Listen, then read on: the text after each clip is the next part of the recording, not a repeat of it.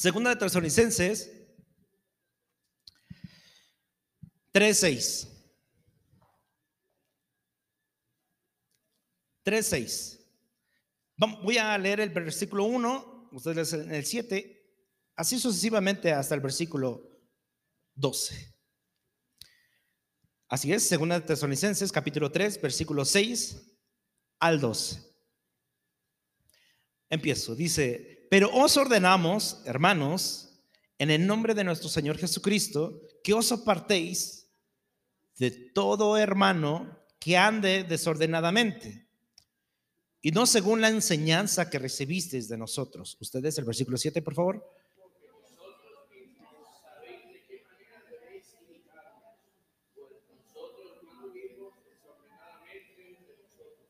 Ni comimos de embalde el pan de nadie, sino que trabajamos con afán y fatiga día y noche, para no ser gravosos a ninguno de vosotros.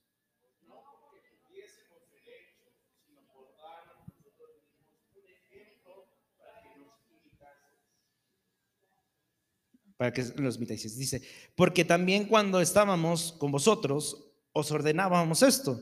Si alguno no quiere trabajar, tampoco coma.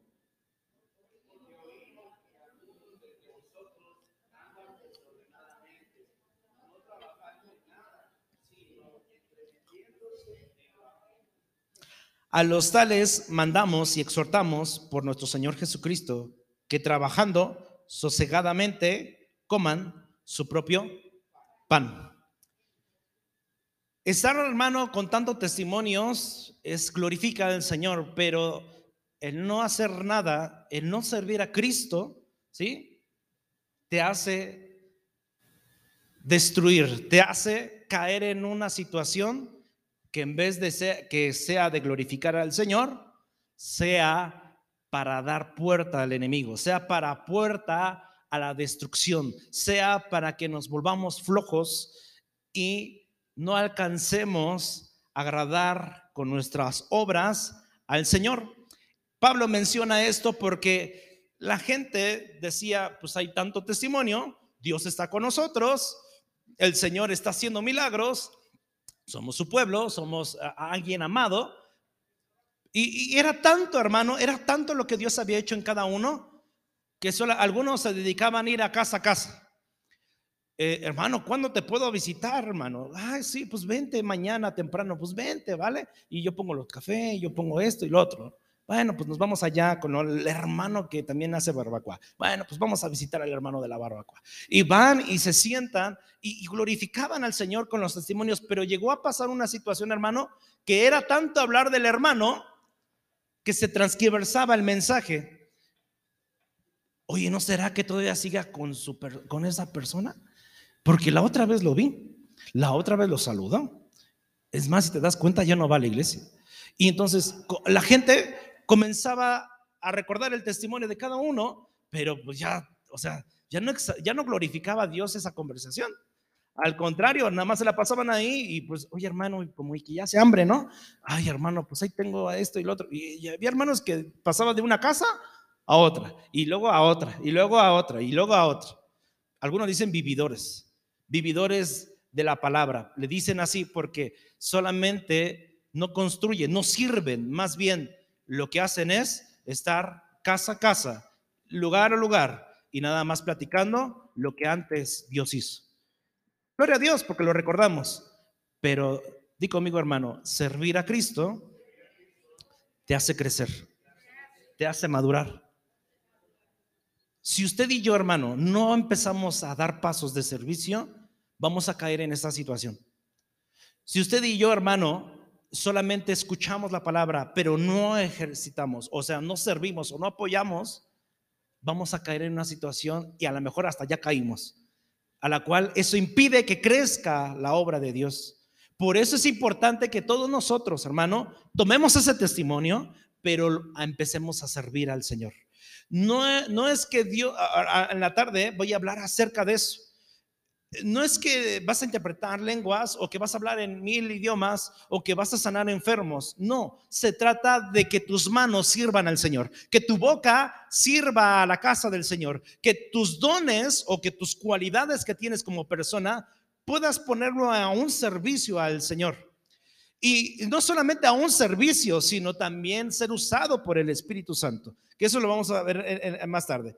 Pero Aquí el contexto, hermano, es que, y, es hermoso, hermano, tener testimonios. Yo doy gracias a Dios porque aquí en esta iglesia hay testimonios grandes eh, de Dios que hizo milagros, que rescató gente de la muerte, que, eh, que libró a Dios de, de, muchas situaciones. Es hermoso oír testimonios, hermano. Hoy por hoy oímos bastantes testimonios de cómo es que Dios rescató a una gente de lo que estaba en el hospital por COVID y ahora, eh, gracias a Dios, estaba entubado, lo daban por muerto, pero el Señor lo levantó. Gloria a Dios, hermano. Gracias a Dios. Pero hermano, es triste tener testimonios poderosos en un estado de reposo. Todos nosotros tenemos testimonios grandes, Dios hizo maravillas, lo rescató de muchas cosas, pero ahorita los testimonios están reposando. ¿Qué me estoy refiriendo a reposado? De que existen pretextos para servir al Señor. De nada sirve tener o que Dios te haya rescatado de una gran situación y el día de hoy solamente estemos quietos, porque tenemos el pretexto de que es que no tengo la santidad, no sé hablar, aún no me confirman mi llamado, el Señor todavía no me habla. A pesar del gran testimonio que Dios hizo en su vida, a pesar de que Dios rompió tus cadenas, a pesar de que Dios hizo que se restaurara tu vida, que, que de lo vil, que merecías morir, pero el Señor te escogió a ti. En vez de que no, eh, porque a lo mejor decías, es que murió mi amigo. Pues sí, pero Dios te escogió a ti. Hasta algunos se atreven a decir, es que aún no he sido lleno del Espíritu Santo. O hasta que resuelve mis problemas, voy a servir al Señor. Entonces, ¿qué significa eh, lo que Dios hizo cuando te llamó, cuando te rescató, cuando te dio vida, cuando te sacó del hospital? ¿Eso no es un llamado de Dios? Eso no es ser usado por la presencia de Dios. Eso no es ser lleno de su poder. Eso no es ser, ver la gloria del Señor, no solamente para testificarlo, sino para servirle al Señor. No de muchas veces que elegimos a Dios, Señor, si me rescatas de esto, te voy a servir. ¿No acaso Dios lo hizo? Dios hizo cosas, ha hecho cosas poderosas en nosotros, hermano. En mi vida también, hermano. Pero no hemos servido al Señor. Gálatas capítulo 3, versículo 1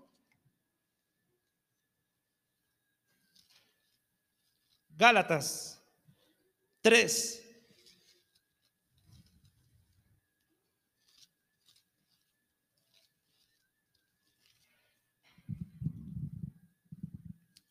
No se preocupe porque no solo a nosotros nos pasó o nos ha pasado.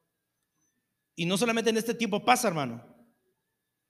Porque allá afuera hay muchos testimonios grandes de Dios pero no están sirviendo a la casa de Dios, no están sirviendo a la obra de Dios.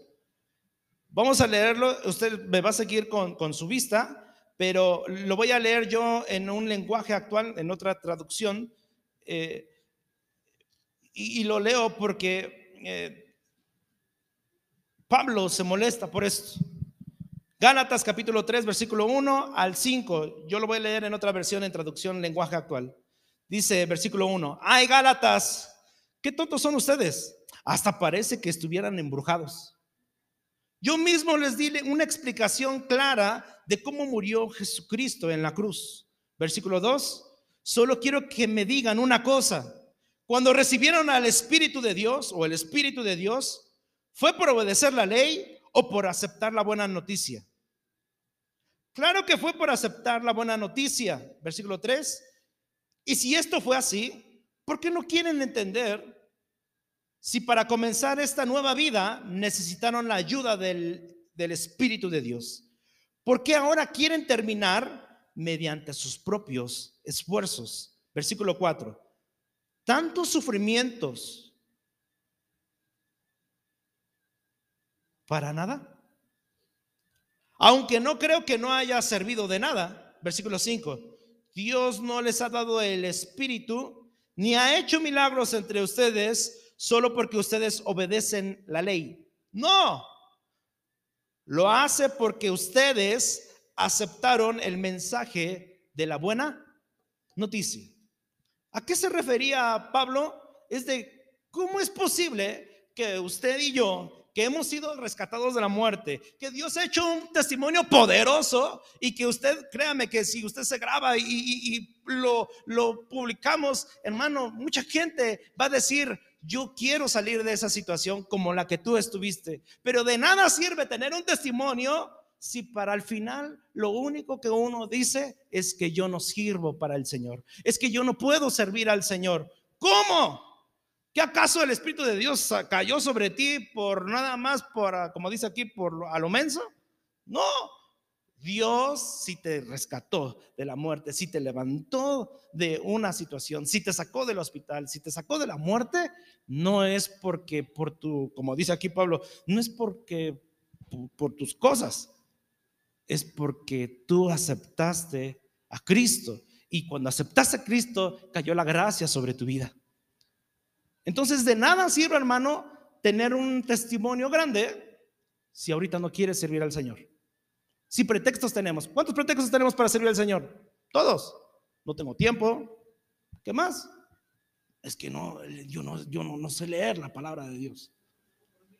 Compromisos. Tú tienes un testimonio sobrenatural, hermano. Tú tienes un testimonio sobrenatural. A la cual si, la, si hablas tu testimonio, mucha gente va a glorificar a Dios, incluso se va a acercar a Dios. Pero no quieres servirle al Señor. No quieres, quieres guardar ese testimonio como para ti. Y Dios cuando da y hace cosas sobrenaturales es para que la gente vea la señal de que hay un Dios todopoderoso a través de tu vida. Entonces, tenemos que hablar de Dios de nada sirve, hermano, que sigamos acumulando un testimonio poderoso de la palabra del Señor si no servimos a Él. Si al final decimos que no podemos, haríamos que la palabra de Dios no tenga poder y cuando la palabra de Dios tiene poder. Primera de Corintios, capítulo 15, versículo 6. Primera de Corintios, capítulo 15, 6.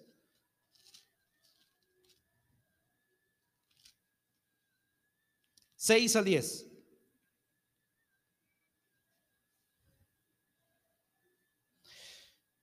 Mira, hermano, a veces nuestro propio testimonio es nuestra propia esclavitud. ¿Qué es esto? Recordamos tanto el testimonio de dónde nos sacó que no queremos salir de ahí. Creemos que Dios no nos ha librado. Creemos que el testimonio nos va a dar salvación y no es así.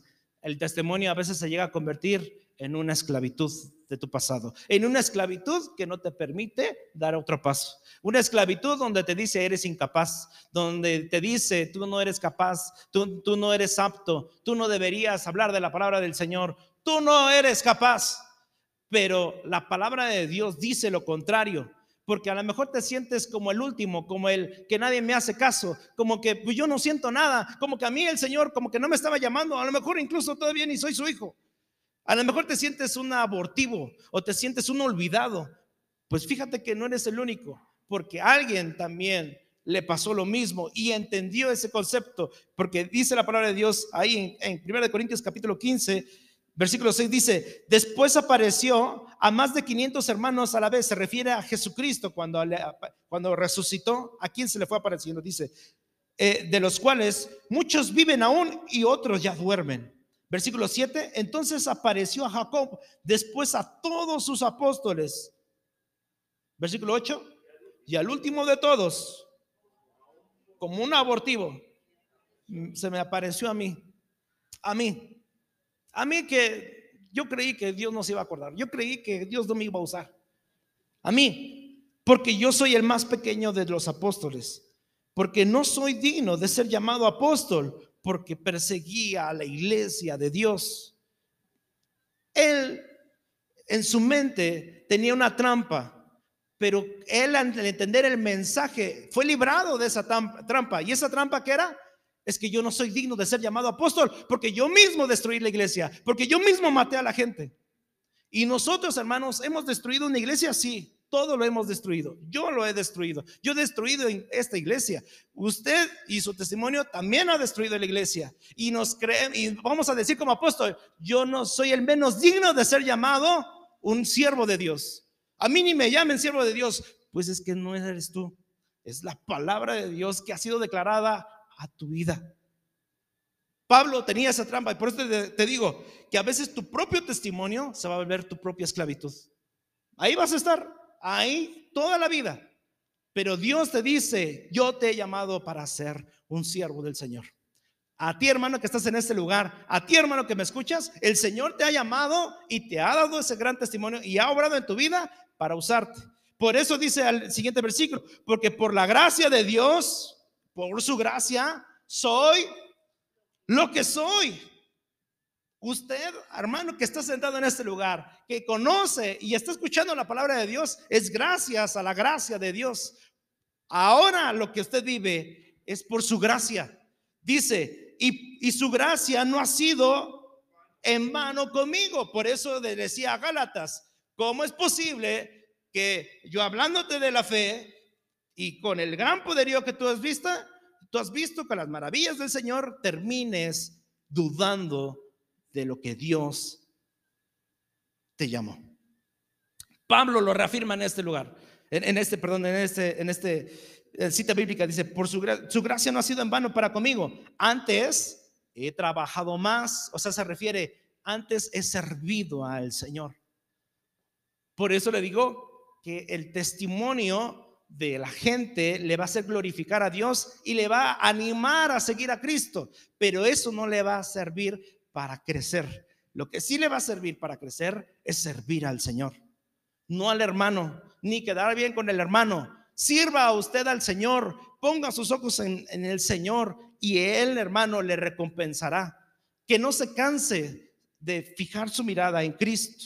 Dice ahí, eh, antes he trabajado más que mucho, ha trabajado más que todos ellos, pero no yo. ¿Sí? O sea, no me voy a gloriar yo.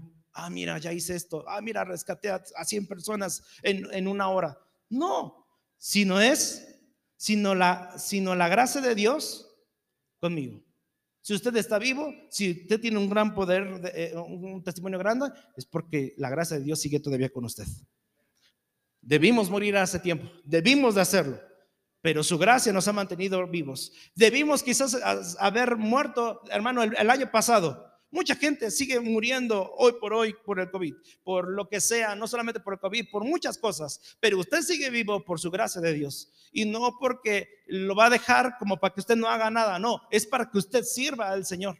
Porque de nada sirve, ah, yo la liberé del año pasado. No, de nada sirve ese testimonio. Lo que sí sirve es servir al Señor con ese testimonio.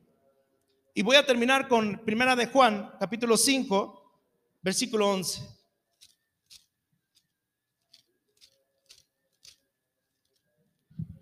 Once.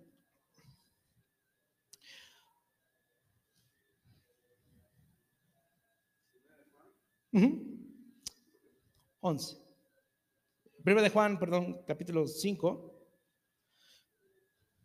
Amén. Versículo 11. Desde el 10, desde el 10, uno, antes. Primera carta de Juan, capítulo 5, versículo 10 al 11. El que cree en el Hijo de Dios tiene el testimonio en sí mismo. ¿Qué quiere decir esto? Que Jesucristo va a trabajar en usted para que usted sea testimonio del poder de Dios. No es sus fuerzas, no es que bien habla, sino es lo que Dios está obrando en su vida. El que no cree en Dios le ha hecho mentiroso porque no ha creído en el testimonio que Dios ha dado acerca de su Hijo. Versículo 11 conmigo. Y este es el testimonio que Dios nos ha dado la vida eterna y esta vida está en su Hijo. El que tiene al Hijo, tiene la vida. Y el que no tiene al Hijo de Dios, no tiene la vida. El verdadero testimonio que puede cambiar tu vida y que te puede ayudar a crecer es que creas que el Hijo de Dios murió, pero resucitó al tercer día y está sentada a la diestra de Dios. Ese es el, el único testimonio, hermano, que si tú crees en ese testimonio, tendrás vida y vida eterna. Es el único. Por eso es increíble, hermano, y, que a veces mucha gente se excusa de que como el hermano ya no, ya no va a la iglesia o como el hermano ya no sirve al Señor, eh, tomas ese testimonio para justificar tu no servicio al Señor. Reprobados estamos. Porque el verdadero testimonio a quien debemos de fijarnos no es en el, ni en el pastor, sino el testimonio de Cristo, el testimonio del Padre con Jesucristo, el testimonio de Jesucristo con los apóstoles, el testimonio de Jesucristo cuando sopló en ellos el Espíritu Santo. Ese es el verdadero testimonio. Que hoy, hermano, tu vida cambie, no por el testimonio de una persona, sino porque crees en el Hijo, sino porque crees en que Él te escogió a ti. En esta hora, hermano, yo te invito a que como dice Gálatas, y lo dijo Pablo, no sea que habiendo teniendo, ah, no sea que Dios hizo cosas maravillosas en tu vida, solamente lo tengas estancado. Tu testimonio no es para estar estancado, es para servir al Señor. Sírvele a Él, sírvele a Él. Mucha gente, me acuerdo que me decía, yo que voy a dar testimonio si yo nunca robé, si a lo mejor yo no tengo una familia, así, así. Hermano, la gracia de Dios abunda en tu boca cuando comienzas a servirle. Y créeme, el testimonio más grande es declarar que Cristo sana, que Cristo levanta, que Cristo transforma, que Cristo da una segunda oportunidad. Te invito a que te pongas de pie, hermano, y en esta hora podamos perdón a Dios porque pretextos han hecho bastantes. No soy digno de ser llamado siervo de Dios, porque lastimado a la casa de Dios, porque es más, perseguía a la casa de Dios, blasfemaba en contra de la obra de Dios. Pero no es por ti, hermano, es por la gracia de Dios que está sobre tu vida. Padre, perdónanos, porque hemos rechazado tu llamado. Hemos rechazado y hemos dicho, no soy digno. Escoge al otro. Pero Dios no quiere al otro, quiere a ti. Te quiere a ti. Quiere tu boca, quiere tu familia, quiere tus cualidades, quiere tu corazón, quiere todo tu ser para que la gloria de Dios se manifieste a través de ti. No a nosotros, Señor, sino a tu nombre sea dada la gloria, Señor. Usa el testimonio, Espíritu Santo, de cada persona que está aquí en este lugar para que la gente crea, para que la gente se acerque, para que la gente conozca que hay un Dios vivo hoy por hoy. Hermano, que el Espíritu Santo abra tu boca para declarar tu testimonio y puedas invitar a alguien a conocer que Cristo es el que sana, que Cristo es el que rescata de la muerte, que Cristo es el único que te ha permitido vivir te ha dado una oportunidad más y que se lo puede dar a Él. Señor Jesús, mi Rey, a través de tu Hijo, que murió en la cruz y su sacrificio no fue en vano,